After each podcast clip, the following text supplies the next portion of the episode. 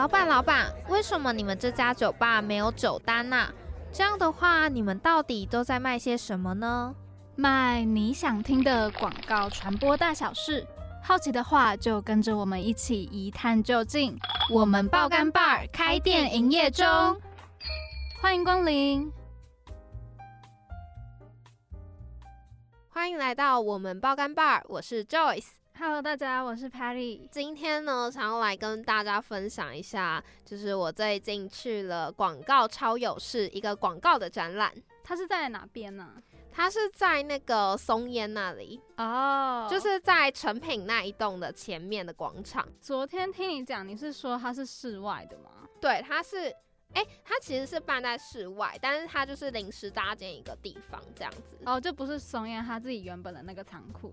对，但是我偷偷观察一下它的天花板，我觉得它下雨的话，里面的东西可能会湿掉，因为它的天花板是有点像拿那个塑胶片，嗯你知道吗？然后这样子遮着，然后风吹，然后它也会动，他可能有事先看过气象预报。对对，可能有。但我就觉得蛮酷的但是听众朋友们在听到这一集的时候，这个展览应该已经没有了。哦。它只到，因为这一集我们现在的时间是十二月三十号，嗯，那明天就是要来我迎接我们的跨年了。对啊，啊，它是到明天对不对？对，它是到明天。好，那大家没有没有机会去看了。我们好坏哦！我们在那边 跟大家说，这个这个真的超好玩的，然后然后已经没办法看没办法看了，后悔吧？大家说，我也没有很想去看的意思。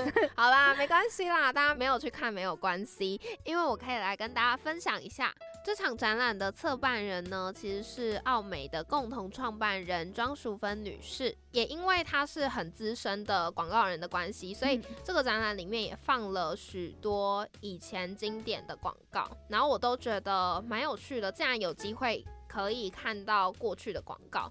那我也觉得在里面其实也可以看到一些时代感，时代感，对对对，像是同志游行，我不知道大家知不知道第一次同志游行是什么时候？Patty，你要猜猜看吗？这个没有 say 哦，就是我现在就是直接问 Patty。第一次同志游行、哦。对，啊，这有点小困难。我觉得你可以随便猜啦。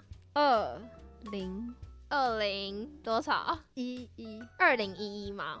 没有，他在二零零三年，就在我们两个一岁的时候，同志游行第一次同志游行就开始了。我当下看到的时候，我觉得超惊讶，因为我一直都觉得说同志游行好像是最最近近才开始搭这个台湾的议题呀、起来什么的，嗯然后就发现哇，原来这么早就开始有这个意识观念了。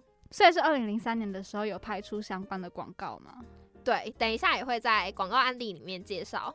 除此之外呢，就是里面也会有一些互动的环节。前面比较像是了解台湾的广告史，那在中间的部分，它会提供你一个小小的购物栏，然后让你像在超市一样，可以买下你喜欢的广告。就是它每一区都会，每一个广告都会有一个牌子，然后牌子上面会有条码。那你就可以看了这个广告之后，你喜欢它，你就把它放到你的购物篮里面，最后再拿去结账，然后会印出一个发票的概念，上面会写说某某广告，然后还是几秒。我还记得我花我买了超多的，所以它是可以带回家当一个纪念品的感觉。没错。哦，然后最后还有一个，你可以上传照片，然后自己当文案的概念，你打下可能让人感动的啊，或者是让人觉得有共鸣的文字，然后他之后会 PO 在他们的脸书上面。我也觉得这蛮有趣的。所以这样看下来的话，你觉得以前的广告跟现在的广告到底有什么差别？我觉得，老实说，在里面我有看到一个中兴百货的广告。那那个广告呢，其实我看不太懂。它的标题是它的是书店篇，然后它的标题是说你想要培养，有点像是你想要培养气质，你就到服装店，你去服装店买服装，然后培养气质，然后再到书店展示服装。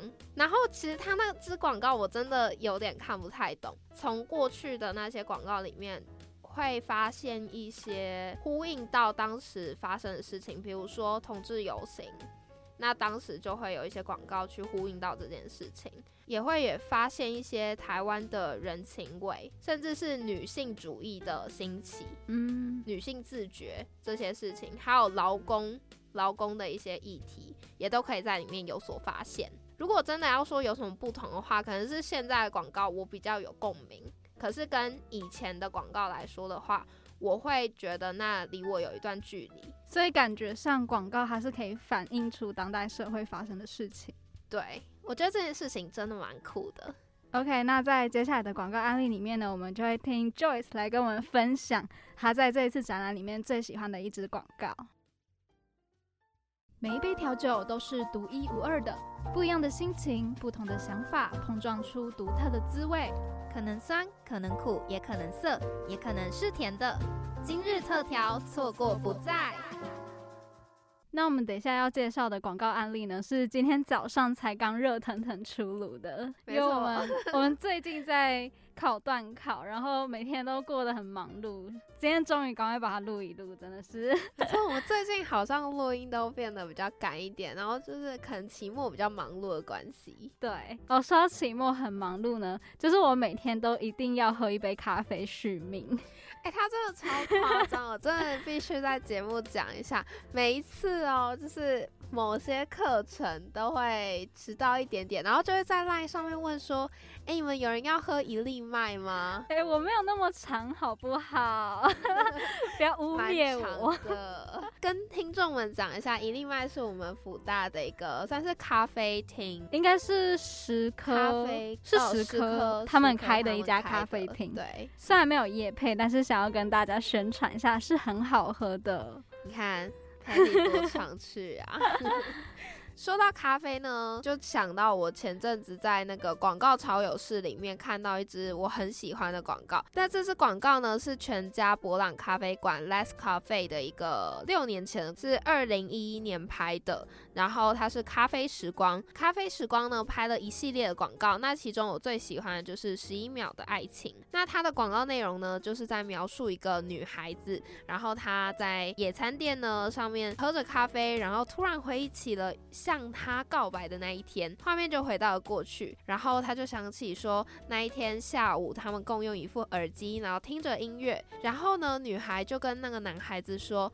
哎、你昨天是不是跟阿成去打球啊？我很喜欢看你们两个打球的样子。这时候他们不是两个在听着音乐吗？音乐就播到了第十一秒，然后男孩就沉稳的回答说：“我也很喜欢他。”哦，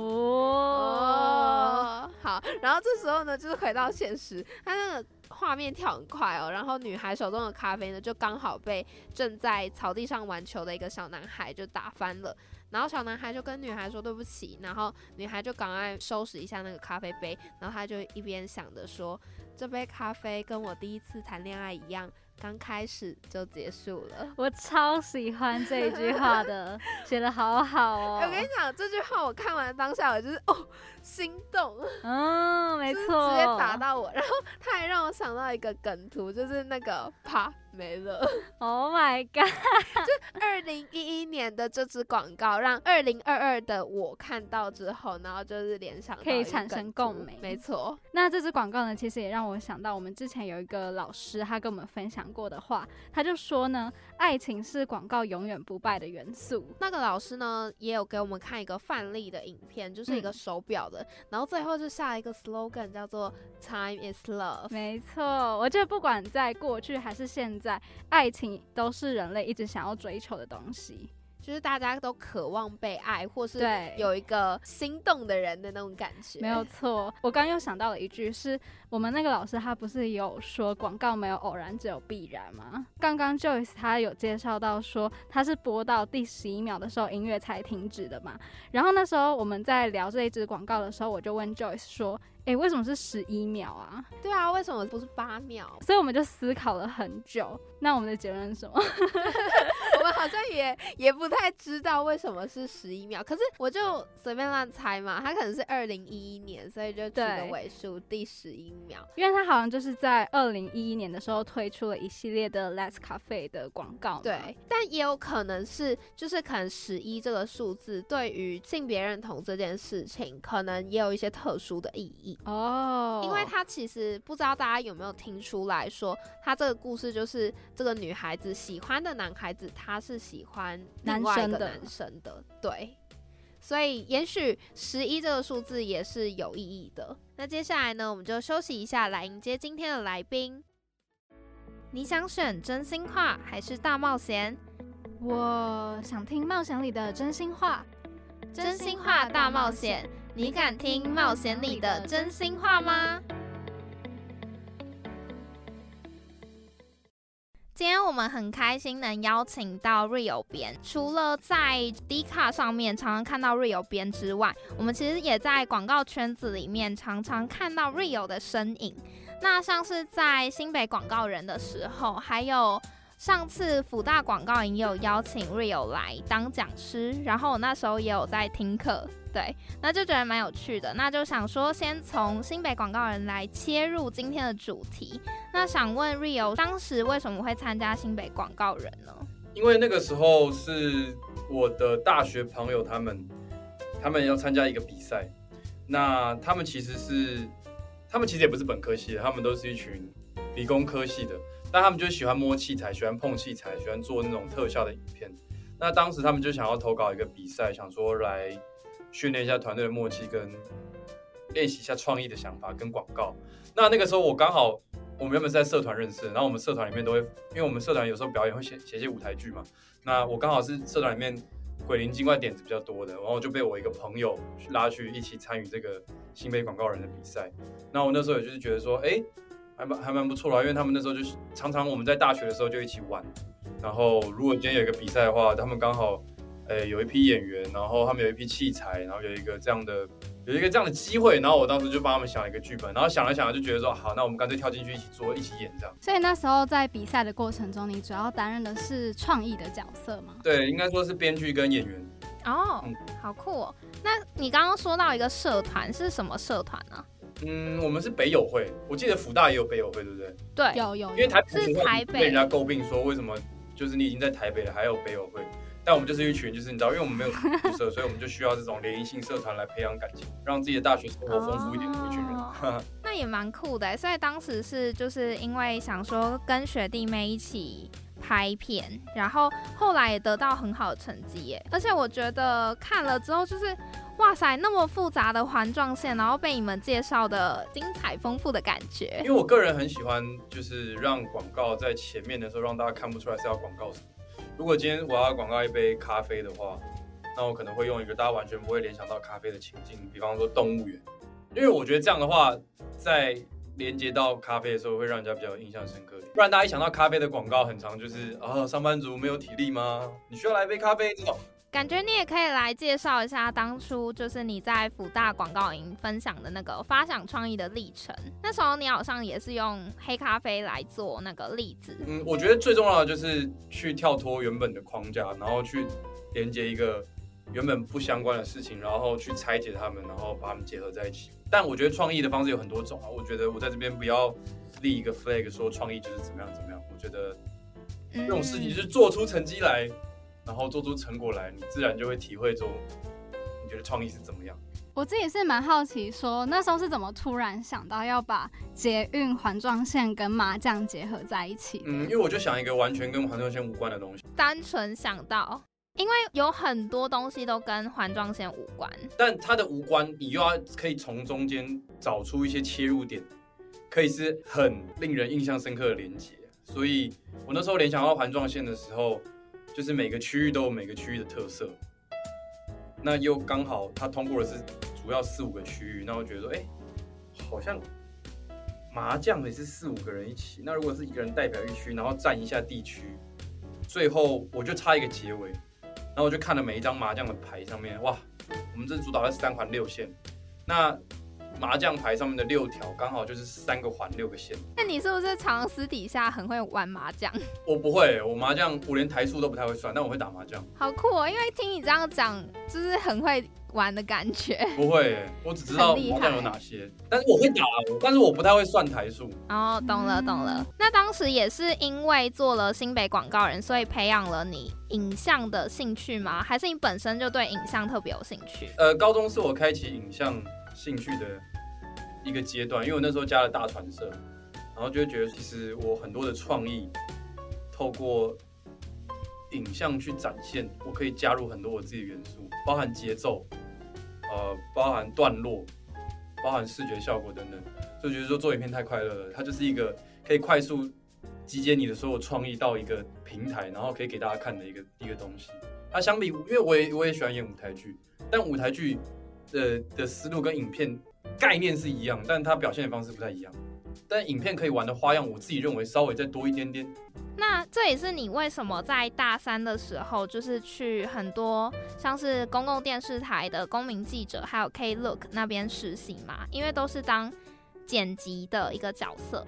对。那在实习的时候有没有就是收获一些什么，或是这有影响你之后在选择未来职涯的时候的选择吗？我觉得实习最大的能力培养的不是我，呃，不是我剪接的技巧，反而是接触到很多影片以外的东西。比方说，像是一个公司怎么运作啊，然后如何写出好的文字，然后如何去如何去做出当时候他们单位需要的影片。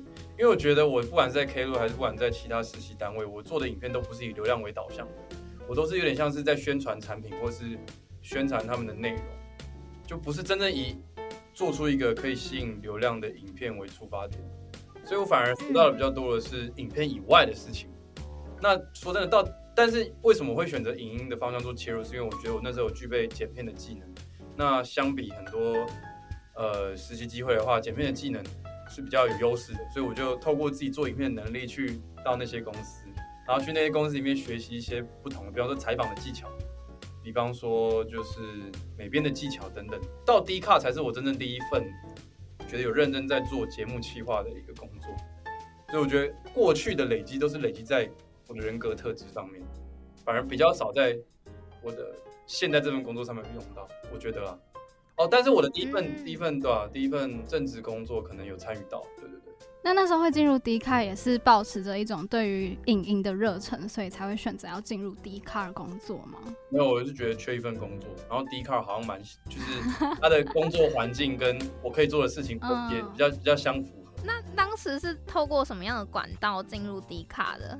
投履历是在哦人力一一这样子吗？嗯，我是在一个叫做那个 Urator 上面求职。哦，Urator，当时 D 卡才刚创立没多久吧？你说频道吗？还是公司？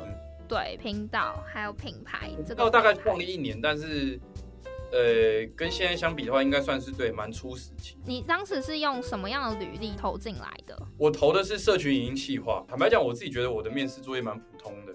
可能是在面试的关卡的时候要做街访，然后我过去我做过比较多主持人，所以我可能在那方面做的比较好。所以当时申请的那个职位是比较像是社群经营吗？还是当时申请的职位就是主持人的概念？没有，其实一开始都没有主持人，我们就是申请企划。然后，但是因为我们频道就是呃企划会身兼很多荧光幕前面。主持的角色，所以我们才开始主持。我们还蛮好奇，说就是呃，平常除了街访之外呢，可能你一天的工作行程到底包含了一些什么？呃，我觉得蛮大一部分是在于提案上面，跟写脚本，还有另外一 part 是跟后置对接修改点。就是我们如果是呃要跟外部单位合作影片，都需要提案。那提案完了之后呢？就你会需要执行，那执行的时候就需要写脚本。那拍完之后呢，我们后置会剪接嘛？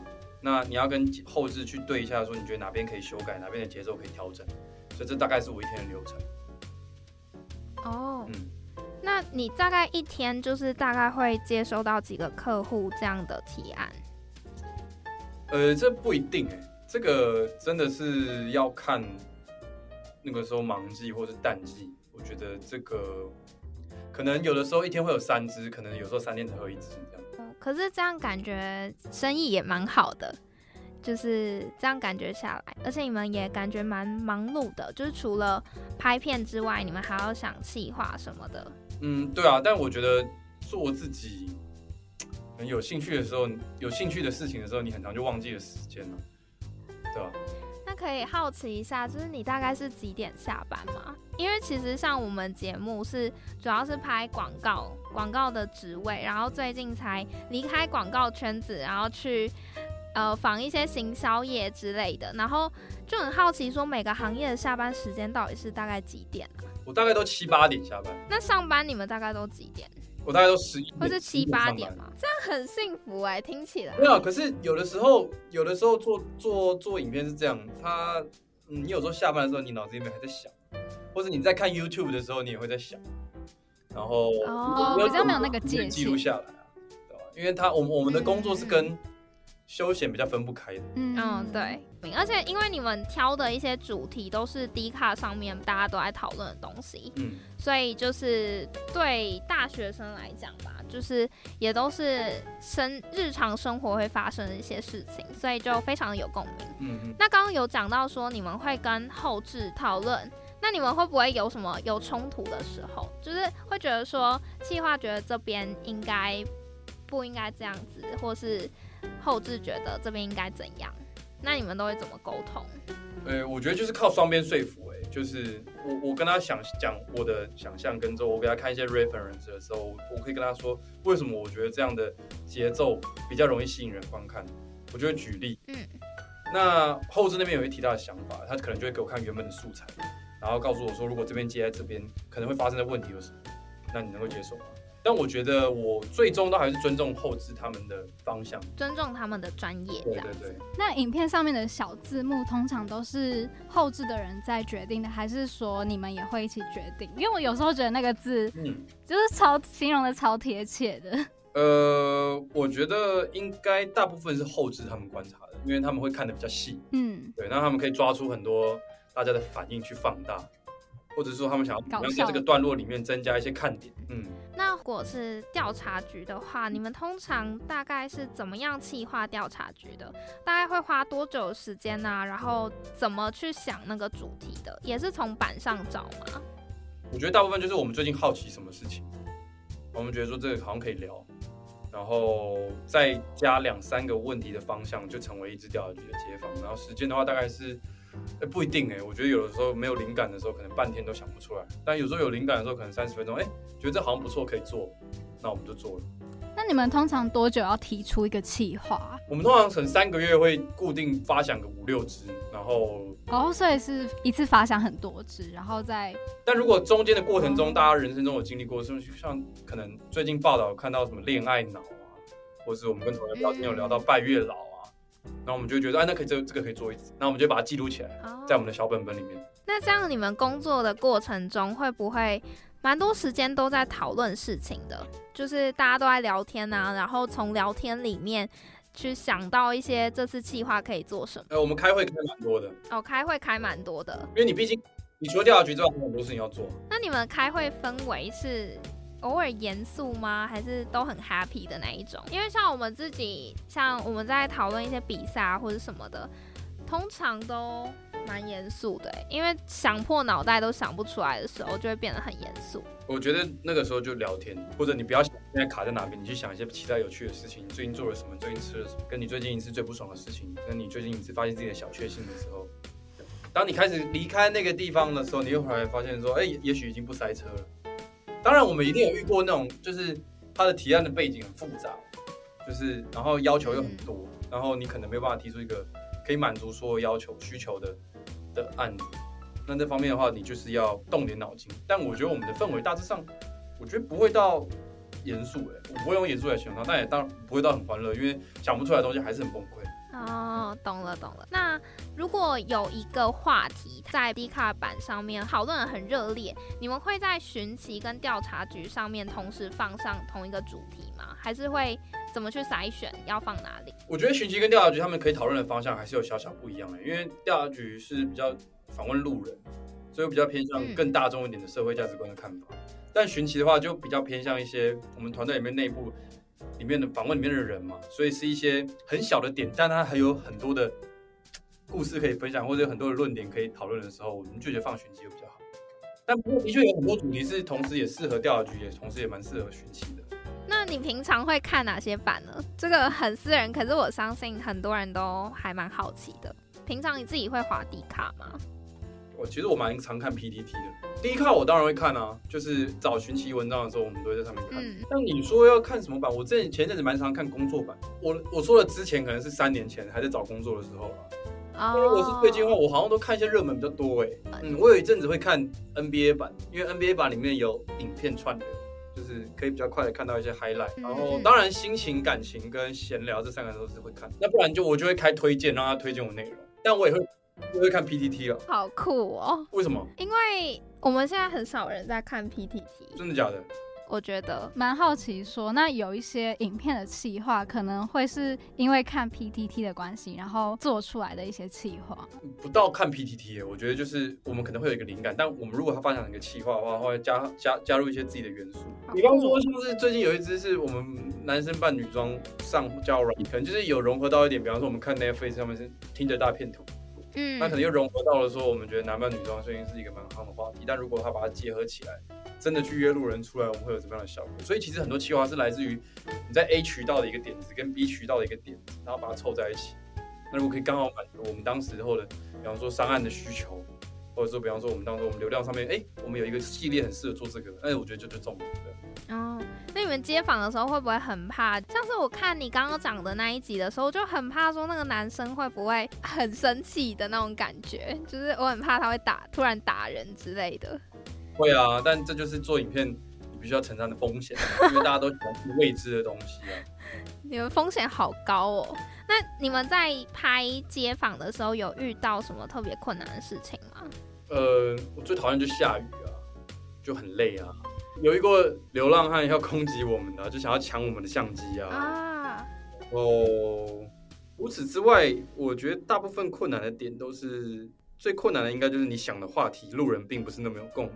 嗯嗯，我觉得最困难的点，但是如果你这个话题意外的可以跟大家聊得很开心的话，我觉得那是最有收获的东西。那个拍起来之后，就是大家呃，不只是主持，还有后置的剪接之后，其实看影片的人也都蛮有感的。对啊，你就会觉得说，尤尤其我们的街访又是比较不是，哎、这个 A 访问者、B 访问者、C 访问者，我们是有点像在串接一个故事的感觉。对，我觉得这是街访上面会有的感动，嗯因为嗯但是真的很累啊。我街访完之后，我基本上我那天就不太会讲话了，因为真的要讲太多太多的话了。可以想象的出来。就是我还蛮好奇，你刚刚说可能有的时候有一些受访者他们会 get 不到你们想要传达的讯息是什么。那有没有遇到过，就是可能是呢你们 get 不到受访者他们讲的点？那这样就是一个好的街访，就我会一直打破砂锅问到底啊。是有点像是那个报税，刚刚我们有聊到那个老爷爷的那种感觉吗？哎、有点像。就是可以变成一个点。对啊，就是因为我我有点像是观众耳目的延伸嘛，所以我去帮观众去去跟路人去研讨很多事情或很多价值观，或者是细细的挖出他的故事这样。